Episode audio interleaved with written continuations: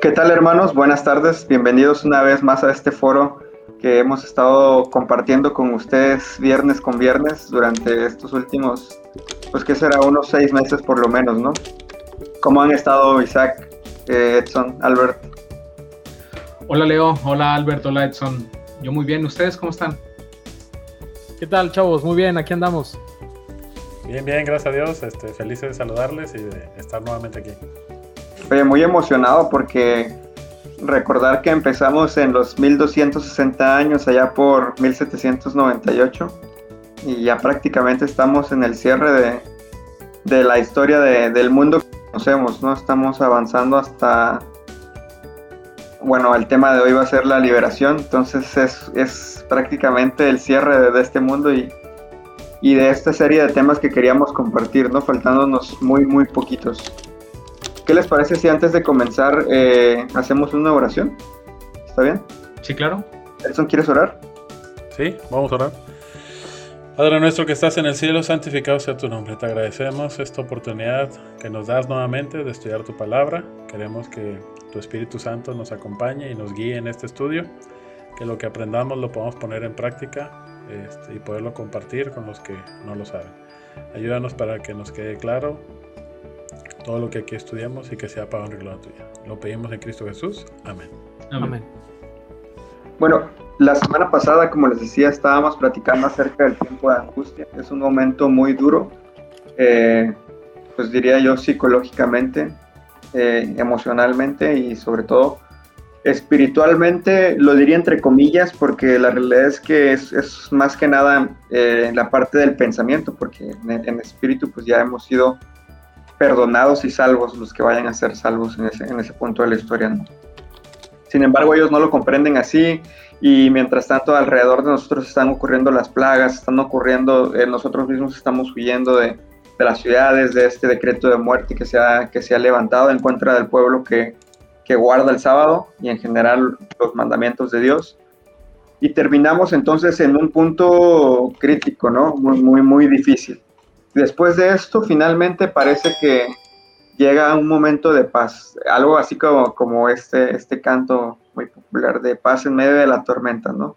O como el dicho, después de la tormenta siempre llega la calma. Y para el pueblo de Dios, en ese punto, por fin parece que ya va a llegar la calma. Empezamos a hablar acerca de la liberación del pueblo de Dios. Y es entonces cuando, cuando llega esta parte en la que Primero, antes de hablar de la liberación, vamos a entender un poquito. Ah, la semana pasada explicamos qué era el tiempo de angustia, qué va a pasar, pero para recordar un poquito, hay que ver por qué pasamos esta angustia, cuál fue el motivo, cuál era la necesidad de que atravesáramos esta situación difícil. Y fíjate, yo creo que ya lo tocamos el tema pasado, pero nada más para recapitular y, y unir estos dos temas.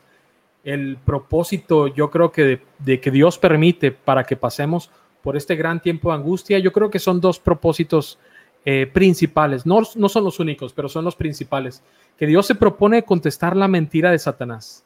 Satanás había dicho que Dios nos había hecho a nosotros débiles, a nuestros padres, a Adán lo había hecho débil y que por esta causa ellos habían pecado. Y cuando nuestros padres pecaron, siguió repitiendo la mentira y lo vemos en Job cuando se reúnen todos los hijos de Dios siguió diciendo, ah, mira, todos pecan, todos hacen el mal, etcétera. Y cuando Jesús le contesta, ¿no has considerado a mi siervo Job?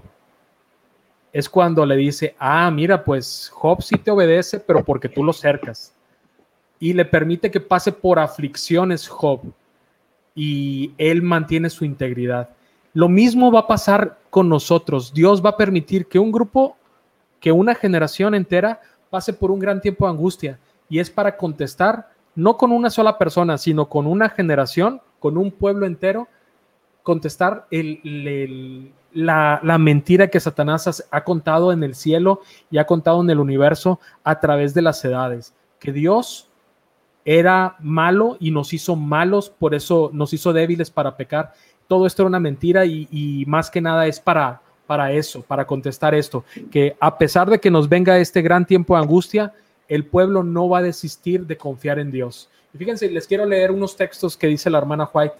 Dice en El conflicto de los siglos, en la página 687.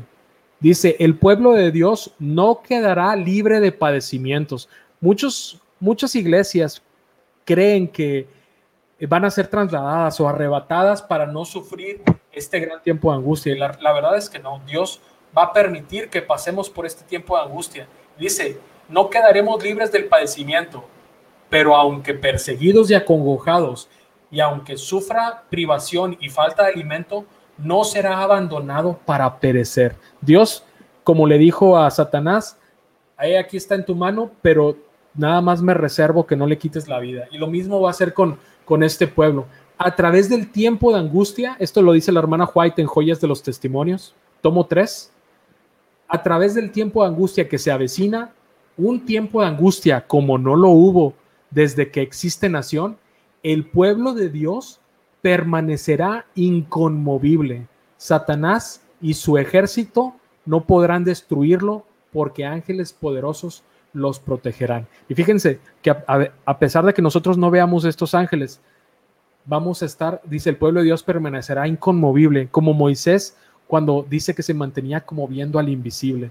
Y para esto es que nos tenemos que preparar, tener una comunión con Dios. Este es el primer propósito, contestar la mentira de, de, eh, de Satanás, que éramos débiles. Dios va a mostrar que hay una generación entera que así como Cristo, así como Job, así como Abraham, permanecen fieles aún en la aflicción. Y el segundo punto es que al hacer esto, Dios vindica su carácter. Y este punto lo encontramos en Ezequiel 36, 23.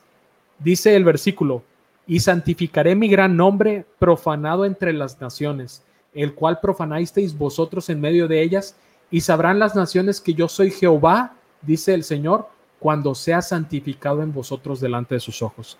O sea, cuando esta, esta, esta mentira sea contestada y el pueblo sea santificado, Dios va a santificar o reivindicar su nombre de la mentira de Satanás.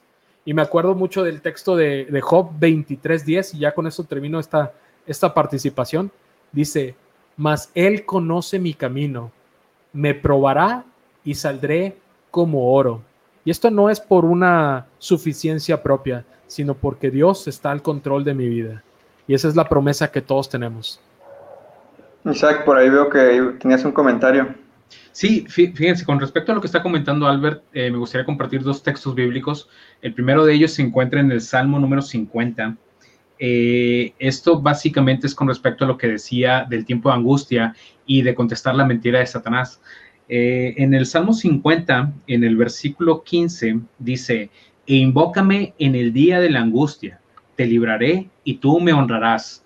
estamos hablando del tiempo de angustia, del gran tiempo de angustia, y cómo nos va a libertar, ¿no? Que es el tema, es el tema de, de, este día, ¿no? Pero inmediatamente después, en el versículo 16, pareciese que, que, que, que, el Señor se salta de tema y se va a otro tema completamente diferente. Hace una pregunta retórica y la pregunta es, pero al malo dijo Dios que tienes tú que hablar de mis leyes y que tomar mi pacto en tu boca.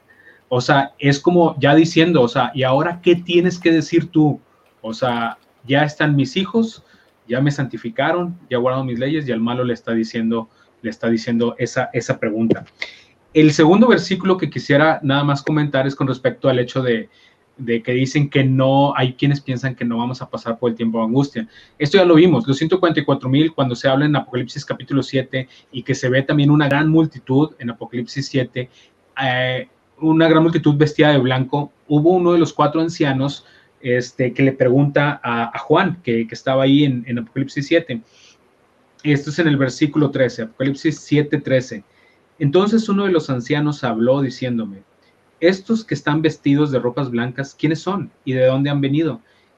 Yo le dije, Señor, tú lo sabes. Y él me dijo, estos son los que han salido de gran tribulación y han lavado sus ropas y las han emblanquecido en la sangre del cordero. Es decir, pasaron por gran tribulación, pero emblanquecieron sus ropas eh, en la sangre del Señor Jesucristo, ¿no? Entonces, nada más para dar eh, sustento bíblico a lo que Albert estaba diciendo.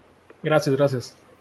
Sí, y bueno, en realidad es, es gran parte de, de la parte cósmica, ¿no? Del conflicto cósmico en el que no solamente está involucrada la Tierra, ¿no? Sino completamente el universo expectando si la realidad del gobierno de Dios es lo que Satanás ha dicho o es lo que Dios ha, predicado toda la eternidad, ¿no? los años que lleven los otros seres creados.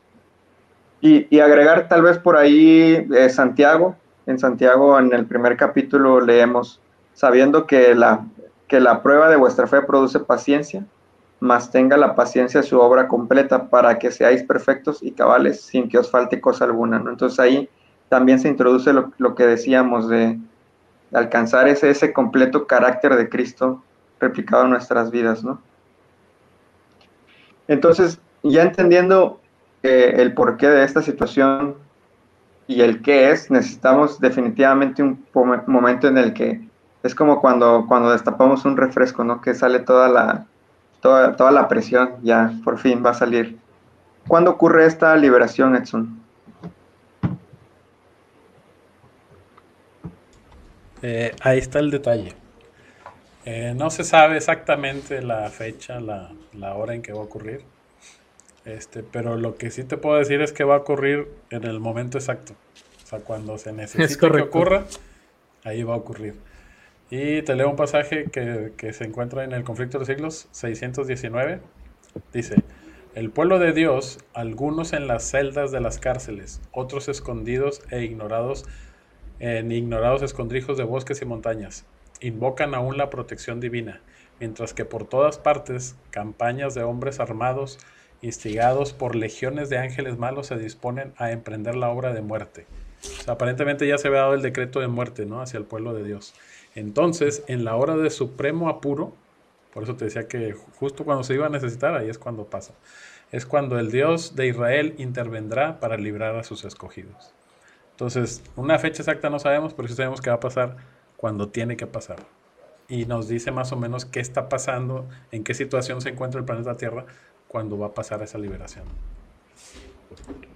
Es un poco como en las películas, ¿no? De que, cuando, o sea, me la imagino como la, las de, este, en la muerte de Cristo que se rasga el velo, a lo mejor cuando imaginamos esa imagen en la que el sacerdote tiene ahí el cordero para sacrificar y se escapa. Así me imagino que va a haber algunas situaciones, ¿no? A lo mejor algunos de nosotros ya vamos a estar a punto de, perder la vida, pero la promesa es que no. Y en ese momento va a aparecer. Sí, Isaac.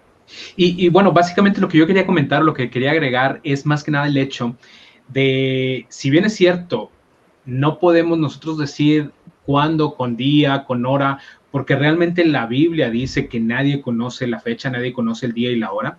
Este, lo que sí podemos saber es, lo que comentaba ahorita Edson, es eh, posicionarnos en qué contexto o en qué, qué, qué, es lo que va a estar sucediendo. Y pues básicamente va a ser cuando ya esté el decreto de muerte, cuando estemos siendo perseguidos, cuando estemos en la gran tribulación, cuando ya estemos a punto de, pues de ser eh, atacados e incluso incluso ser muertos por, por aquellos que nos persiguen, Dios va a intervenir. Este, y, esto es algo glorioso, es algo maravilloso, porque la liberación va a ser con poder y con gloria por parte de nuestro Dios. Hay, hay otro, fíjate, hay otro texto ahí mismo en el conflicto de los siglos, en la página 619, perdón, 620, este es en el párrafo 3, eh, donde dice, es a medianoche cuando Dios manifiesta, manifiesta su poder para librar a su pueblo. Sale el sol en todo su esplendor, sucédense señales y prodigios con rapidez, los malos miran la escena con terror y asombro, mientras los justos contemplan con gozo las señales de su liberación. La naturaleza entera parece trastornada. Los ríos dejan de correr, nubes negras y pesadas se levantan y chocan unas con otras. En medio de los cielos conmovidos hay un claro de gloria indescriptible de donde baja la voz de Dios semejante al ruido de muchas aguas diciendo, hecho es. Se es en ese momento donde se liberta el pueblo de Dios. Oye, y también entonces estamos hablando de que hay señales en la tierra que, nos dan muestra de esto, ¿no? ¿Qué otras cosas ocurren que, nos dan una señal de que estamos viviendo la liberación? Bueno, eh, fíjate que muchas veces, o sea, como nosotros, vamos a estar en angustia, muchas a lo mejor van a, van a pasar desapercibidas, pero o sea, algo que nos va a marcar, o sea, algo que, que, va a pasar, según el espíritu de profecía, que nos debe de hacer notar que ya estamos pasando por este momento. Eh, aunque básicamente es todo lo que dijimos, ¿no? Estamos siendo perseguidos, ya están a punto de darnos muerte, pero cuando Dios nos liberta, eh, se, se, ve una gloria de parte del cielo, nuestros rostros se iluminan. Y miren, me, gustaría leer nuevamente Conflicto de los Siglos, que es de donde estamos sacando casi todo eh, el material para, eh, para, esta, para esta sesión.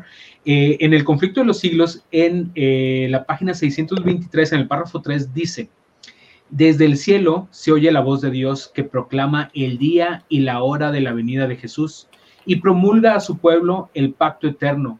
Sus palabras resuenan por la tierra como el estruendo de los estrepitosos truenos. El Israel de Dios escucha con los ojos elevados al cielo. Sus semblantes se iluminan con gloria divina y brillan cual brillar el rostro de Moisés cuando bajó del Sinaí. Los malos no los pueden mirar y cuando eh, la bendición es pronunciada sobre los que honran a Dios, eh, santificando su sábado, se oye un inmenso grito de victoria. Pero en este caso, la parte que me, eh, que me gustaría enfatizar, si bien es cierto, en este momento nadie sabe el día y la hora, va a haber un momento, según el Espíritu de Profecía, en el cual Dios revela el día y la hora a los santos. Pero probablemente, probablemente ya sea ese mismo día, ¿no? O sea, digo, bueno. Bueno, en este caso, en el Espíritu Profecía, este, vamos a ver qué, más nos dice y qué es lo que podemos inferir de esto, pero va a ser un poquito más adelante.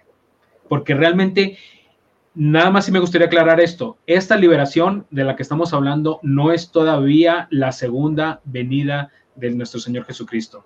Es decir, esta liberación ocurre antes de la segunda venida de Cristo este, y de lo que se nos está libertando es de la persecución, de la muerte, eh, se nos está libertando incluso de la angustia, porque ya en este momento, al, tener la gloria de Dios eh, siendo resplandecida eh, en nosotros, pues prácticamente se, se, nos declara justo, se nos declara como parte del pueblo de Dios, como parte del pueblo escogido, y los malos ya no nos hacen nada en este momento. Y más adelante vamos a leer unos textos que enfatizan justamente esto y hacen entender que aún no es la venida de Cristo Jesús. Oye, es interesante porque ya, ya no lo mencionamos al inicio, pero eh, realmente los eventos que nos faltan por cubrir son muy, son muy pocos, ¿no?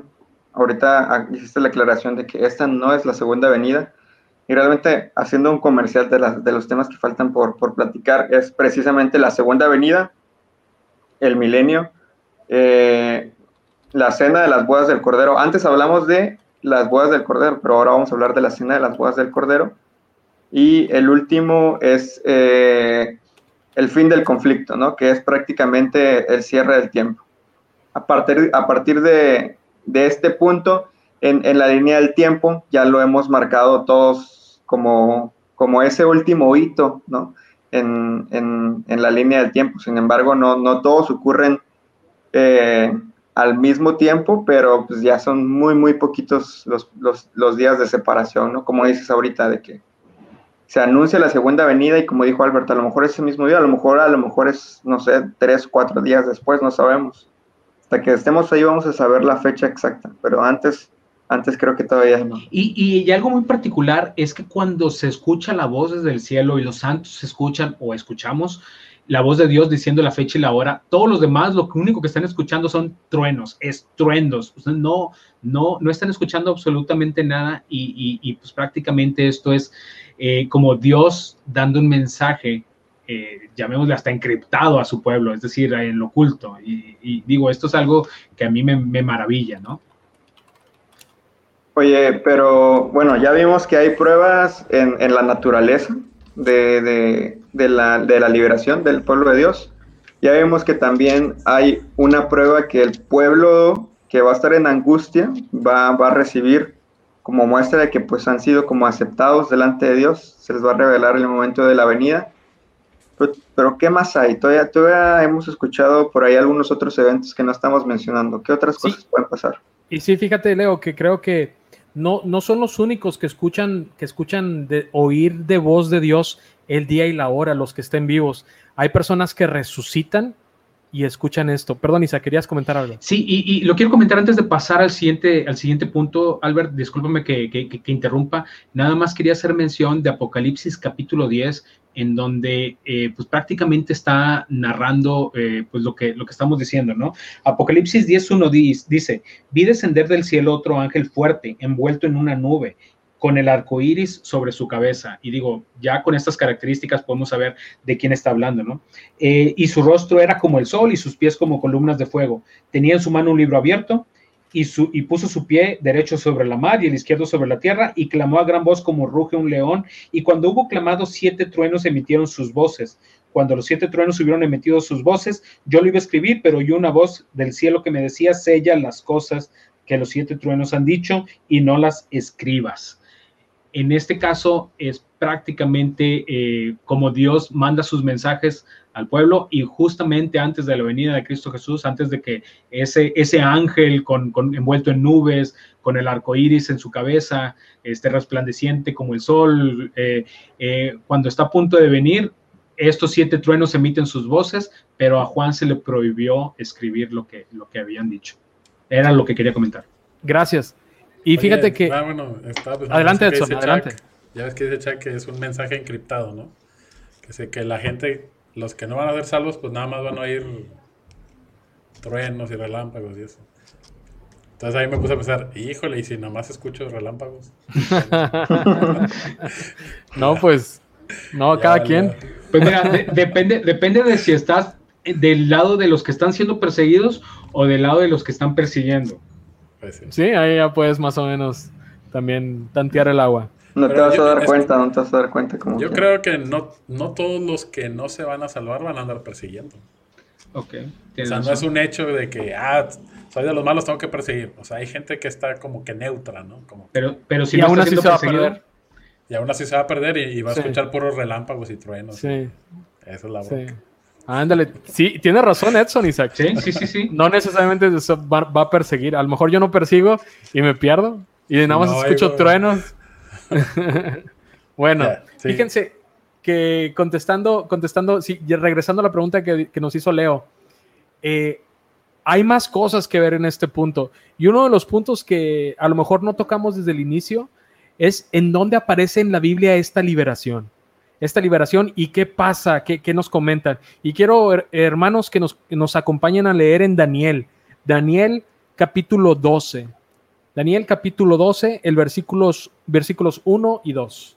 Daniel 12, 1 y 2 dice, en aquel tiempo se levantará Miguel, el gran príncipe que está de parte de los hijos de tu pueblo, y serán tiempo de angustia, cual nunca fue desde que hubo gente hasta entonces.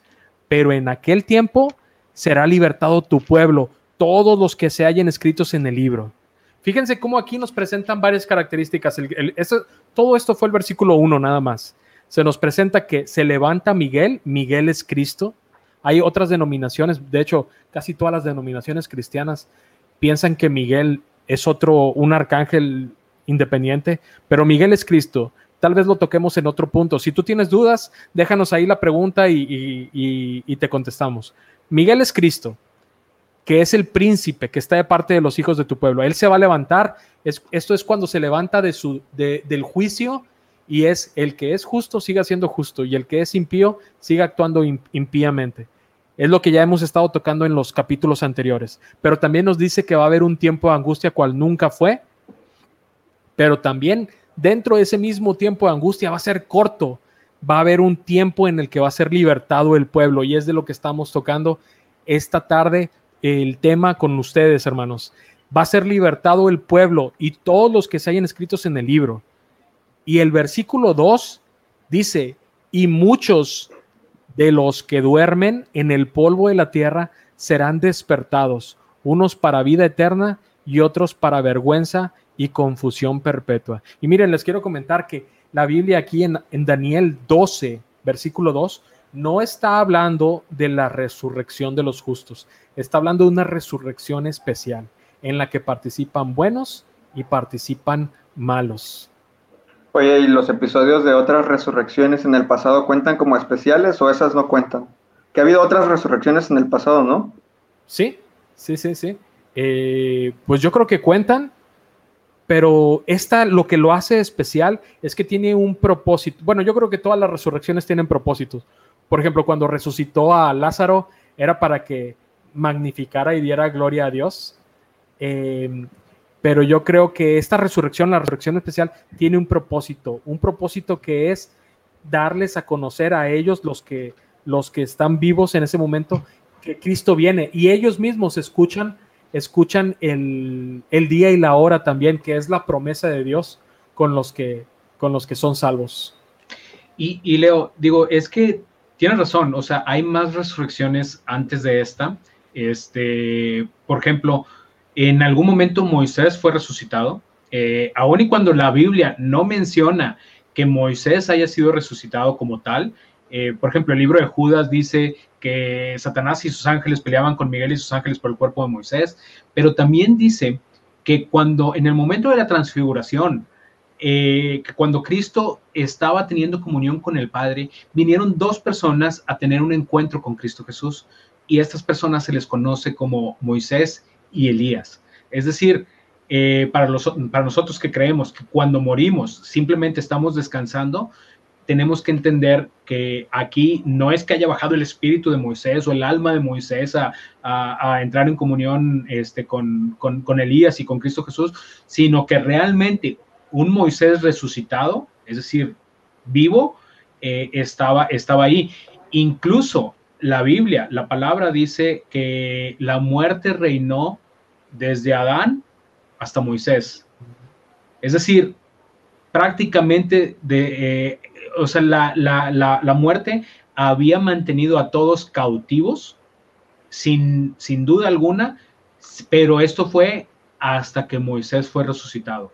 Pero aparte de esto, existen todavía más resurrecciones eh, que, ocurrieron antes de estas resurrecciones que, o sea, o esta resurrección especial que ocurre ya en el tiempo del fin, justamente antes de la primera resurrección. Este, por ejemplo, está la resurrección que ocurrió en eh, justamente cuando nuestro Señor Jesucristo resucita, juntamente con él resucitan más varones. Este, esto voy, Voy a... hombres y mujeres, ¿no? No sabemos si solamente fueron varones. Oh, discúlpeme, este, me refería a raza humana, más personas.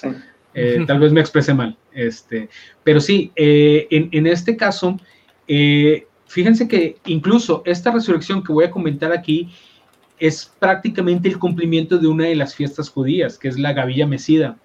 Este, no sé si en algún momento lo tocamos, creo que no. Sí, sí lo tocamos. ¿sí, lo, ¿Sí lo hemos tocado? Ok. Bueno, nada más mencionado. Tal vez mencionado. Eh, si quieren que hablemos prácticamente casi todas o prácticamente todas las fiestas judías tuvieron como que un, eh, un punto en donde se cumplieron. Eh, sin embargo, este, déjenme, les menciono esto. En, justamente cuando el Señor Jesús está siendo crucificado, para entrar en contexto, estoy leyendo, voy a leer Mateo capítulo 27 este, desde el versículo 50. En el versículo 50, ya cuando prácticamente Jesús está entregando la vida, dice, mas Jesús, habiendo otra vez clamado a gran voz, entregó el Espíritu. Y aquí el velo del templo se rasgó en dos, de arriba abajo, y la tierra tembló y las rocas se partieron, y se abrieron los sepulcros, y muchos cuerpos de santos que habían dormido se levantaron. Y saliendo de los sepulcros después de la resurrección de él, vinieron a la santa ciudad y aparecieron a muchos. Es decir, aquí en Mateo capítulo 27 está hablando de resurrección de personas que ocurrió al momento de, la resurrección de nuestro Señor Jesucristo. Este, en Corintios 15, me parece, 1 Corintios 15, eh, habla, el, el, apóstol Pablo habla de que cada uno va a ser resucitado en su debido tiempo. Primero Cristo, después las primicias y después los que son de Cristo en su venida. Este, obviamente aquí no se contempla la resurrección de Moisés, no se contemplan otras resurrecciones este, como la de Lázaro, no se contemplan otras resurrecciones como este, eh, la, niña que resucitó Elías, este, ni la de los malos, ni se contempla la resurrección especial, este, donde resucitan también personas malas, es, pero eh, vaya, estas resurrecciones son las que después de haber resucitado, no se prueba muerte alguna. Y esta, justamente, esta, esta resurrección, cuando resucitan personas juntamente con la resurrección de Cristo Jesús, estas personas fueron llevadas como primicias al cielo para presentarlas al Padre, para decir, es posible vencer la muerte y aquí las primicias de lo que en algún momento va a ocurrir con la raza humana.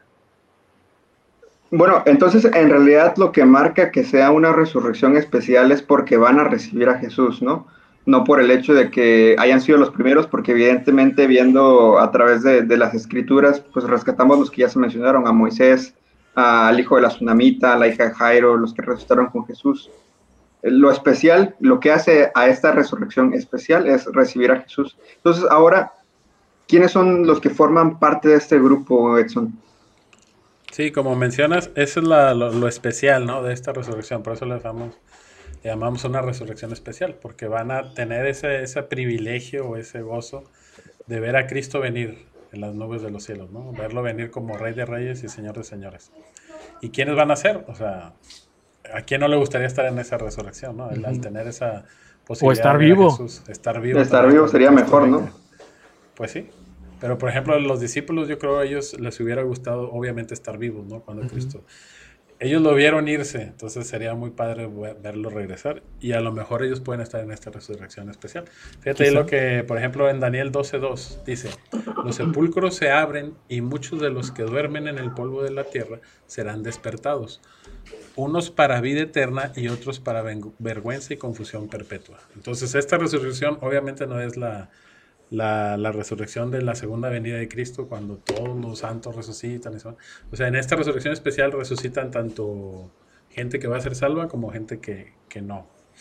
Dice, todos los que, todos los que murieron en la fe del mensaje del tercer ángel salen glorificados de la tumba para oír el pacto de paz que Dios hace con los que guardan su ley, los que le traspasaron, Apocalipsis 1.7, los que se mofaron y se rieron de la agonía de Cristo y los enemigos más acérrimos de su verdad y de su pueblo, esto pues durante generaciones ha habido enemigos del pueblo y de la verdad, son resucitados para mirarle en su gloria y para ver el honor con que será recompensados los fieles y obedientes.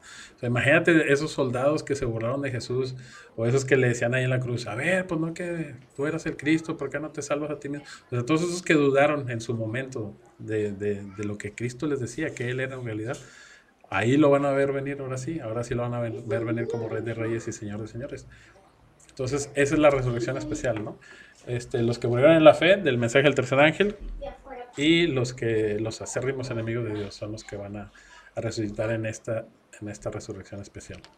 Oye, qué contraste, ¿no? Ahorita que lo mencionas, a lo mejor eh, cuando dijiste que se van a, a, resucitar buenos y malos, podría ser digo, solamente Dios sabe, pero a lo mejor el, ladrón que estaba a un lado y al otro van a encontrarse y uno se va a reconocer como, ah, mira, es el que estaba conmigo y se va a salvar y yo estoy aquí viendo del que me reí, ¿no? La diferencia del, caso ahí, del, totalmente diferente.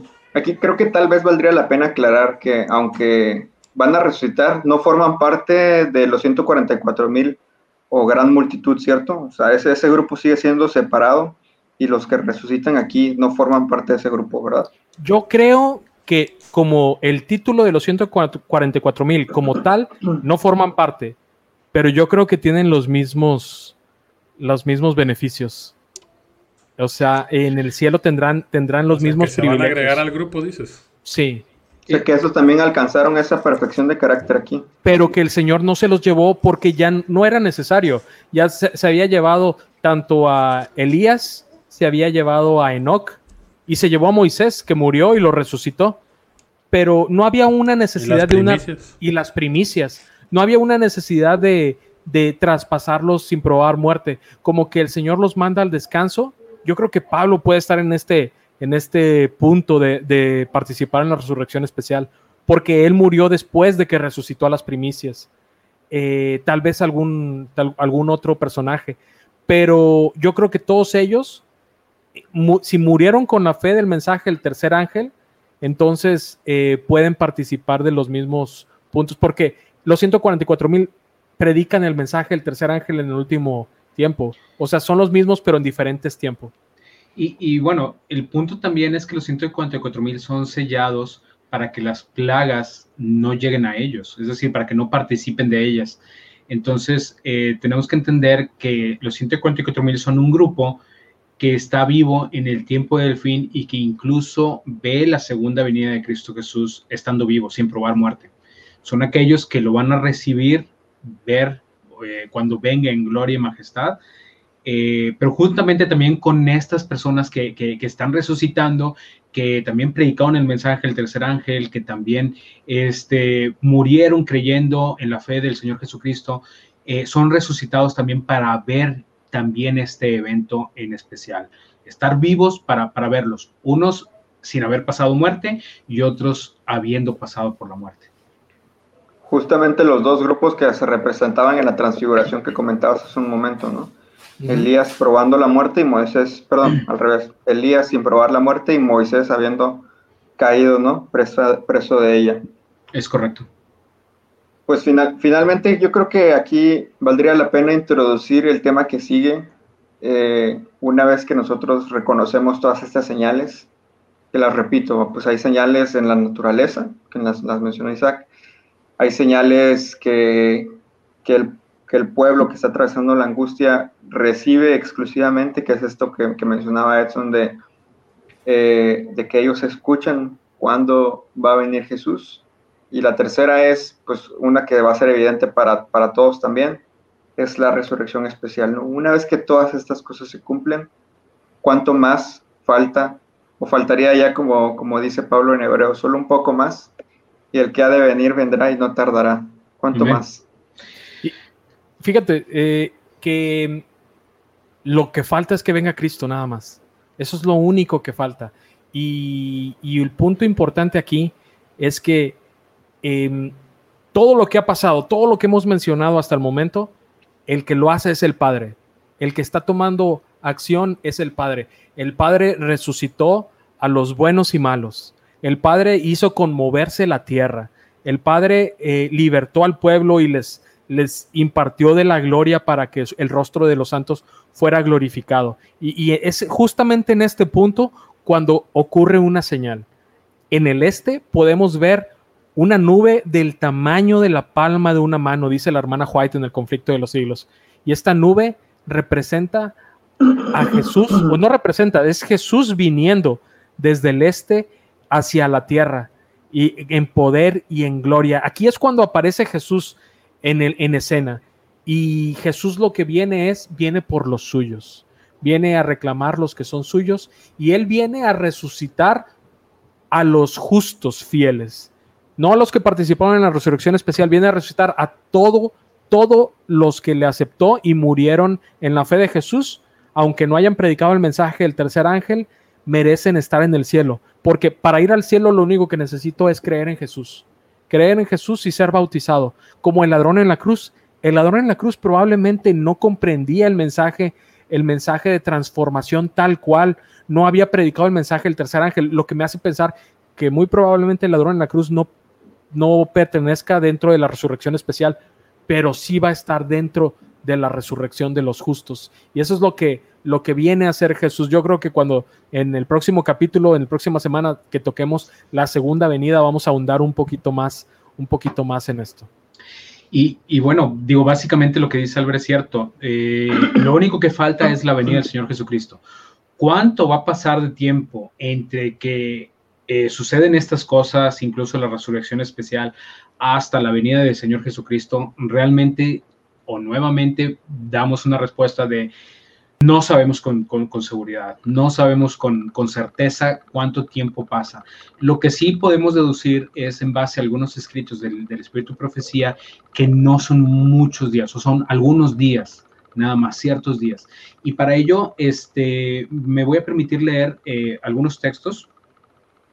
Voy a leer en eh, mensajes eh, selectos en la página 296, en el párrafo 3, donde dice, a los santos los iluminaba una luz, eh, una luz refulgente. Cuán hermoso parecían entonces. Se había desvanecido toda huella de inquietud y fatiga y cada rostro rebosaba, eh, cada rostro rebosaba salud y belleza.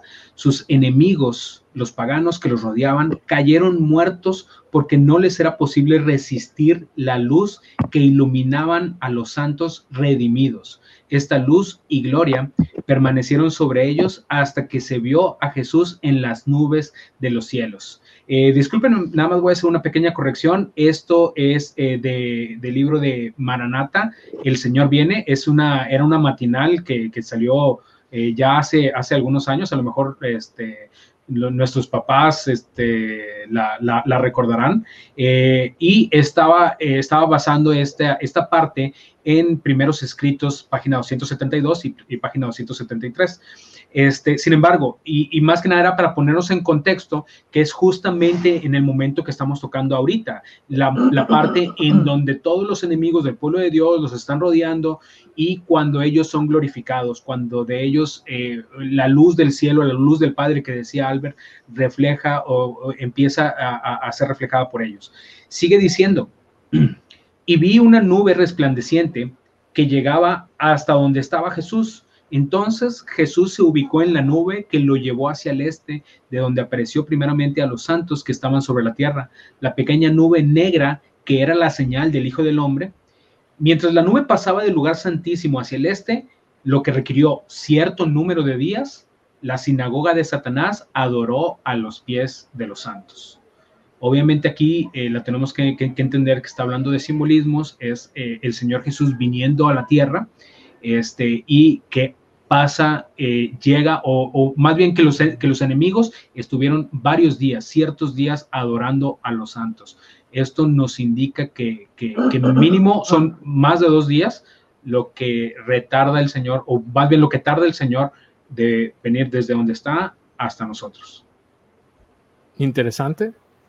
Oigan, ¿y no será que por esto a lo mejor la, la Tierra está dando vueltas y todo ojo le ve? no sé, no sé, que si el Señor viene desde un punto en el, en el espacio, viene y se acerca a la Tierra y la Tierra está dando vueltas, todo, no, bueno, no sé, se me ocurrió.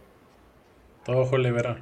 Y, y, es congruente, ¿no, Albert? Porque, o sea, e, esta es una señal que aparece justamente en este momento, ¿no? Como, la, como el tamaño de la palma de una mano, se ve la señal del Hijo del Hombre viniendo en gloria y majestad, viendo en una nube y viene, viene primero del tamaño de la palma de la mano, pero viene desde un punto, no es que se esté moviendo con respecto a la rotación de la Tierra, ¿no?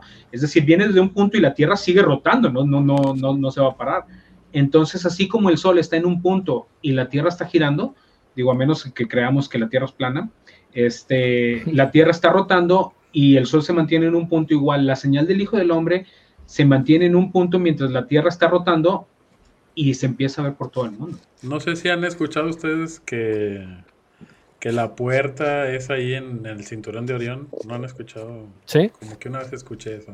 y, si, y, si, te fijas en esa constelación de Orión y ves el cinturón de Orión, ahí tiene tres estrellas.